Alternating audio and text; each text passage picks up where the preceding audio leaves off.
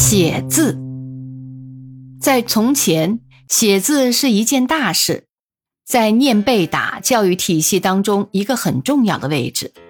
从描红模子的横平竖直，到写墨卷的黑大圆光，中间不知有多大辛苦。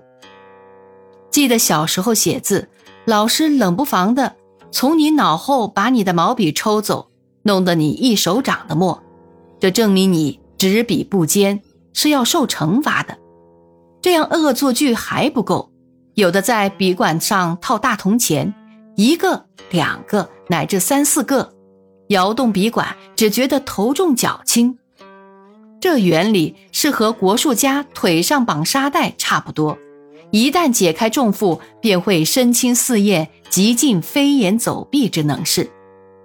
如果练字的时候，笔管上驮着好几两重的金属，一旦握起不加附件的主管，当然会龙飞蛇舞，得心应手了。写一寸劲的大字，也有人主张用旋腕法，甚至旋肘法。写字如站桩，挺起腰板，咬紧牙关，正襟危坐，道貌岸然。在这种姿势中写出来的字，据说是能力透纸背。现代的人无需再受这种折磨，科学已经废除了，只会写几个行月如你照办便可为官。自来水笔代替了毛笔，横行左行也可以应酬问世。写字一道，渐渐的要变成国粹了。当做一种艺术看，中国书法是很独特的，因为字是艺术。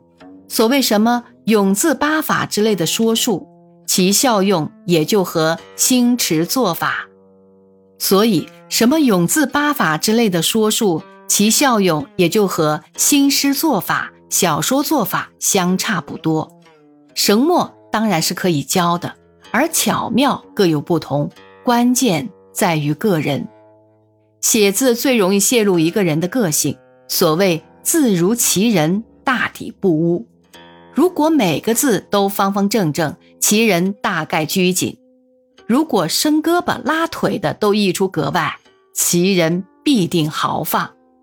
字瘦如柴，其人必入排骨；字如墨珠，其人必近乎五百斤油。所以，郑板桥的字就应该是那样的倾斜古怪，才和他那吃狗肉傲公卿的气概相称。颜鲁公的字就应该是那样的端庄凝重，才知他的临难不苟的品格相合，其间无丝毫勉强。在文字国里，需要写字的地方特别多，薄刻大字至蝇头小楷都有用途。可惜的是，写字的人往往不能用其所长，且常用错了地方。譬如凿石磨壁的大字。如果不能使山川生色，就不如给当铺酱园写写招牌。治不济，也可以给煤站写“南山高梅”。有些人的字不宜在壁上题诗，改成春联儿或抬头见喜就合适的多。有的人写字技术非常娴熟，在茶壶盖上写一片冰心是可以胜任的，却偏爱给人提拔字画。中堂条幅对联其实是人人都可以写的，不过悬挂的地点应该有个分别，有的宜于挂在书斋课堂，有的宜于挂在饭铺理发馆，求其环境配合，气味相投，如是而已。善书者不择笔，此说未必尽然，秃笔写铁线篆未尝不可，临赵孟俯心经就有困难。字写的坚挺俊俏，所用大概是尖毫。笔墨纸砚对于字的影响是不可限量的。有时候写字的人除了工具之外，还讲究一点特殊的技巧。最妙者无过于某工之一笔虎，八尺的宣纸布满了一个虎字，气势磅礴，一气呵成。尤其是那一直竖。顶天立地的笔直一根沙木似的，煞是吓人。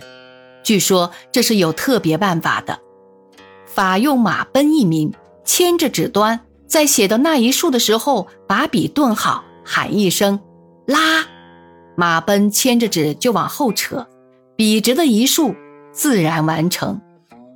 写字的人有瘾，瘾大了就要非替人写字不可。看着人家的白扇面，就觉得上面缺点什么，至少也应该有精气神三个字。相传有人爱写字，尤其是爱写扇子，后来腿坏，以致无扇可写。人问其故，原来是大家见了他就跑，他追赶不上了。如果字真写到好处，当然不需腿健，但写字的人究竟是？腿健者居多。